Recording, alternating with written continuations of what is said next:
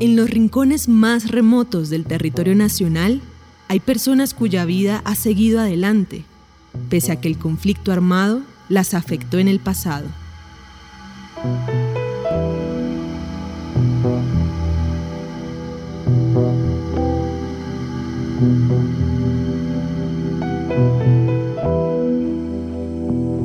Tengo 25 perros y 6 gatos, 30 animales. Se van ellos primero o yo me voy primero. No sabemos cuándo nos vamos a ir, pero mientras nos vamos, vamos a ser felices. Todos tienen nombre, hay uno que se llama Negro y otro que se llama Luna. Y ellos son muy especiales porque a ellos les cuento todo. les cuento todo cuando me siento triste, cuando tengo que llorar. Entonces abrazarlos a ellos me llena. Acela Díaz nació en Puerto Leguízamo hace 46 años, pero desde muy niña las penurias familiares la empujaron a emigrar hacia Puerto Asís, también en el Putumayo. Los animalitos que cuida le recuerdan a su hijo, que desapareció hace seis años en circunstancias sin aclarar. Él se desapareció el 21 de, de septiembre del 2016 en plena firma de paz salió a comprar una gasolina y, la última llamada que le hice fue a las once y media de la noche donde mi hijo me dice, mami, yo estoy bien, yo la amo mucho, recuerde que yo la amo mucho. Esas fueron las últimas palabras que escuché de mi hijo. No volví a escuchar su voz. Fue una de las cosas más difíciles que he vivido. Creo que a nadie, nadie merece que, que pase eso. En Colombia realmente se debe acabar y en el departamento del Putumayo se debe acabar la desaparición.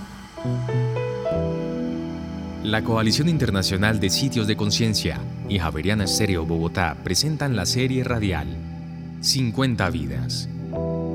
El capítulo de hoy, Quiero irme feliz.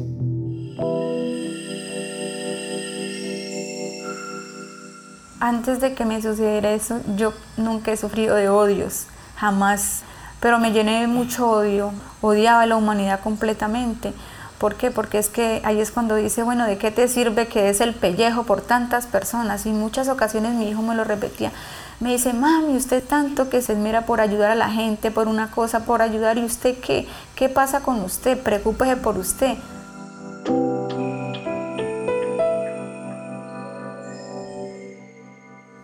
Fue un proceso bastante largo, pero me levantaba por mi nieta, me levantaba por mi Aliana y y por muchas más personas que están aún aquí. Y creo que algunas personas no tienen la culpa de lo que le pase a uno, ¿verdad? Y simplemente me aferré mucho a Dios, me aferré mucho a que Él me fuera quitando el odio, porque uno en este municipio y en estas regiones a uno le ofrecen todo lo malo. La gente se le acerca y le dicen, pero es que usted no se merece eso, ¿por qué a usted le pasó eso? ¿Por qué a usted? Y uno siempre dice, ¿por qué a mí? Uno nunca dice para qué, sino por qué. ¿Por qué? Acela Díaz se aferró al arte como gestora cultural en Puerto Asís, Putumayo. Y llevamos ocho años en este proceso de poder a través del arte mostrar un poco las limitaciones, lo que el mundo no ve a través del arte, de la música y de la danza con los niños con alguna discapacidad y con las personas con discapacidad. Desde muy niña, Acela Díaz conoce de primera mano la limitación física.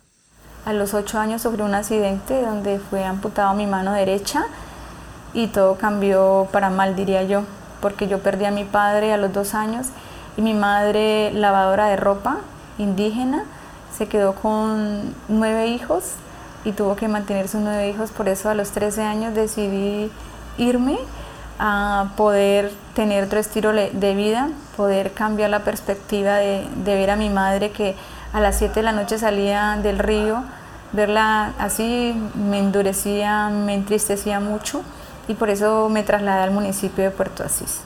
Allí recibió la acogida de Acela de Torres, que la educó y la convirtió en quien es hoy. Una mujer muy, muy, muy educada, una mujer que siempre quería que yo surgiera, que yo surgiera y que no simplemente me aprendiera a defender de la vida, que no me dejara eh, aplastar de la vida. Ella siempre me decía, no llores, llores cuando Dios se muera, no llores, no llores porque hay que ser valiente.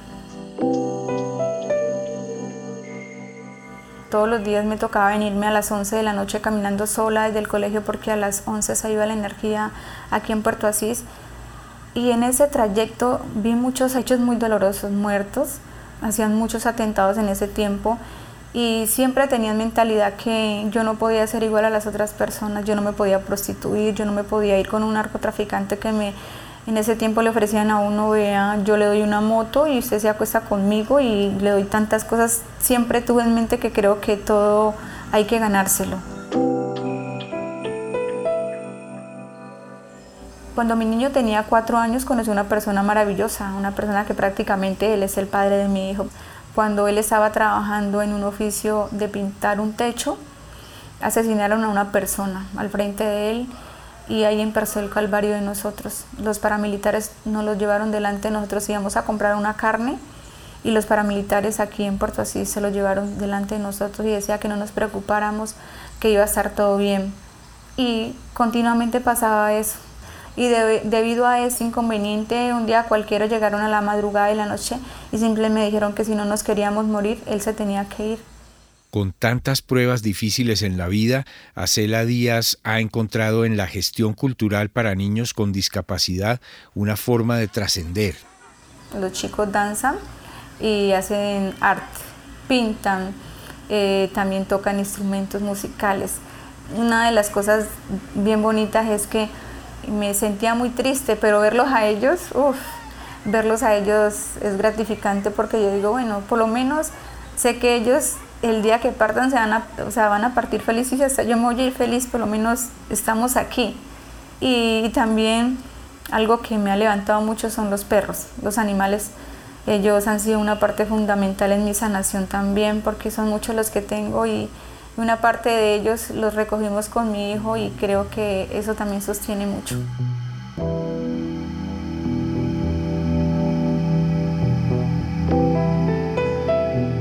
50 Vidas es una serie radial de la Coalición Internacional de Sitios de Conciencia y Javeriana Estéreo Bogotá. Libreto y dirección José Vicente Arismendi. Grabación de campo Camilo Manchego. Postproducción Laura del Sol Daza. Producción Juan Sebastián Ortiz. Transcripciones Ana María Velázquez. Producción ejecutiva Lina Marcela González y supervisión general Darío Colmenares.